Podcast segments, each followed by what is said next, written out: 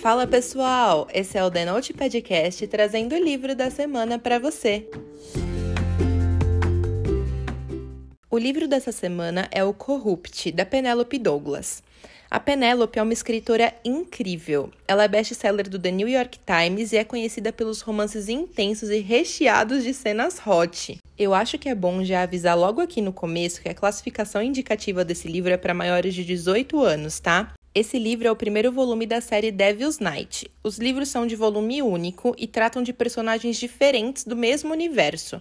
Porém, eu recomendo que a série seja lida na ordem, porque além de pegar alguns spoilers, você pode perder o contexto se ler fora da ordem, tá? Corrupt conta a história da Rica.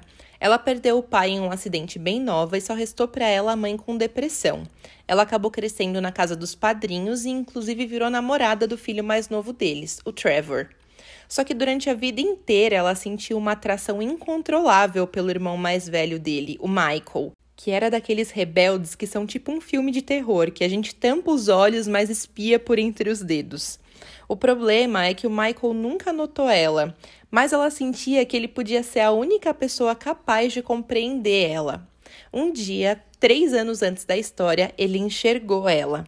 E os desdobramentos desse fatídico dia podem ditar o resto da vida deles. Esse livro é escrito em primeira pessoa, com dois narradores diferentes e intercalando capítulos de analepse. Eu amo quando tem analepse em um livro, porque o autor traz esses capítulos de flashbacks que sempre terminam de uma forma misteriosa e deixam a gente louco para saber o que aconteceu no passado. Eu achei a tradução desse livro bem fraca. Eu imagino que com uma tradução de maior qualidade, a escrita da Penélope, que é incrível, seria ainda mais valorizada, sabe? Mas de qualquer forma, isso não chegou a comprometer a leitura. Esse livro aqui é um romance dark. Foi o meu primeiro contato com o gênero e me deixou super curiosa para ler mais títulos assim. Para quem não sabe, romances dark são livros que tratam de assuntos polêmicos, como abuso sexual, drogas, crimes e diversos outros temas que podem deixar o leitor desconfortável durante a leitura. É importante frisar que se trata de uma obra de ficção e a intenção não é romantizar esses temas, tá? É só uma história que não incentiva ninguém a viver algo parecido. O negócio é entrar no clima e dar asas à imaginação. Por isso, eu acho importante ressaltar que esse livro tem gatilhos praticamente em todos os capítulos de abuso sexual, psicológico, crimes e abuso de álcool. É bom ler em um momento em que você esteja psicologicamente bem, tá? Dados todos os avisos, eu preciso dizer que eu achei incrível a trama de vingança que a Penélope criou. Eu fiquei chocada várias vezes durante o livro, presa na história, querendo saber qual tinha sido a história do passado capaz de acarretar consequências tão pesadas na vida dos personagens do livro. Os personagens têm toda uma vibe de mistério e rebeldia que envolvem a gente num nó de intrigas e ressentimentos, entremeado com sentimentos que os personagens não assumem que têm, mas são extremamente intensos e profundos. Tudo isso ainda é intercalado com cenas apimentadas de tirar o fôlego. E eu posso te dizer que se você estava procurando um livro bem hot para ler, você achou. Tiveram cenas em que eu fico chocada só de lembrar. A minha nota para esse livro é 9. Por ser o meu primeiro romance dark, algumas coisas ainda me tiram demais da zona de conforto, a ponto de eu não conseguir passar pano. Mas a nota foi tão alta porque eu confesso que a Penélope me fez torcer pelo casal o livro inteiro. Foram 609 páginas que eu devorei. Não queria soltar, porque eu queria descobrir o que estava por trás das atitudes dos personagens, quais eram os motivos de todos aqueles sentimentos e planos. Uma das coisas que eu acho mais incríveis nos livros da Penélope é que a personalidade dos personagens sempre é complexa.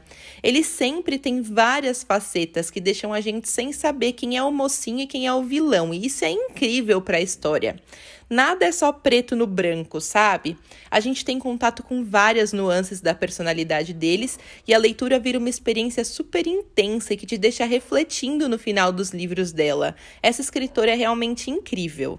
Eu li esse livro na versão digital e ele está disponível no Kindle Unlimited. Agora vem a parte com spoiler, e se você não quiser saber os detalhes específicos do livro, é melhor a gente dar tchau por aqui. Depois que você lê, me conta o que você achou. Eu já comecei o livro chocada com aquele negócio de máscaras e o apelo sombrio e enigmático dos cavaleiros.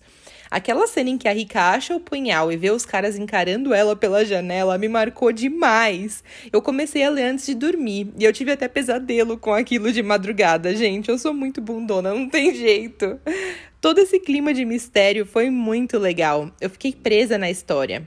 Aí eu já tava super chipando a Rika com o Michael, né? Até que começaram as cenas em que ele era mega escroto com ela, né, gente? Eu fiquei chocada com o quanto ele era grosso. Eu achei que foi essencial a Penélope ter escrito esse livro com capítulos de ponto de vista dele. Assim, a gente tinha acesso aos pensamentos e sentimentos dele também aí a gente entendia melhor o que rolava na cabeça dele. Porque se a gente ficasse só com as impressões da Rica, eu jamais iria entender a atração dos dois. O Damon já não me desceu desde o começo do livro. O cara era muito doidão e ainda mais desrespeitoso do que qualquer um dos meninos, né? Eu não tô aqui para apontar os problemas desse livro, porque como eu falei na primeira parte, ele é um romance dark, ou seja, coisas problemáticas são elucidadas aqui, e o negócio é entrar no clima. Então eu nem preciso ficar falando de todas as coisas inaceitáveis que rolaram, né? Porque todos nós já sabemos. Aquele lance da vez em que o Miles colocou Boa Noite Cinderela na bebida da Rica é um exemplo de coisas que me deixaram passada. Quando os cavaleiros dão um jeito de se vingar do cara, que eu notei que eles não eram totalmente vilões, apesar de não serem totalmente mocinhos também, né? Esse é o tipo de cena que deixa claro o lance das personalidades complexas dos livros da Penélope, que eu falei na primeira parte. E eu achei essa cena incrível. Eu ficava o tempo todo me questionando se a Rica tinha realmente dedurado os caras, mas em nenhum momento eu cheguei a acreditar que isso fosse verdade. Por isso me deu muita agonia na cena em que eles encurralaram ela na casa do Michael. Ali já estava claro que ela não tinha feito aquilo, mas todo aquele lance de mistério que a Penélope plantou no livro fez toda a diferença nessa cena. Cara, o Damon e o Trevor eram uns nojentos mesmo, né? O pai do Michael, então, gente, que bizarro, que cara louco. Eu fiquei com muita raiva. Mas eu fiquei feliz que eles conseguiram descobrir a verdade por trás de quem tinha publicado os vídeos. Morri de raiva do Michael por não ter pedido desculpa pra Rica nessa hora. Aqueles joguinhos já estavam me deixando louca. Eu já não sabia mais dizer quem tava ganhando e quem tava perdendo, viu? Que doideira, gente. Eu tava torcendo muito pros dois se acertarem. Os dois tinham passados muito complicados e se gostavam demais no fim das contas.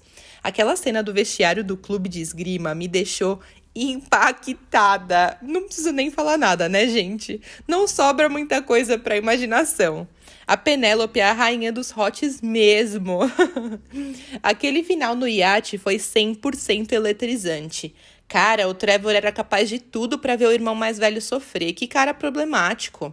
Deu muita agonia ver o Michael tentando salvar todo mundo e a hora que ele resolve não salvar o irmão me deixou perplexa.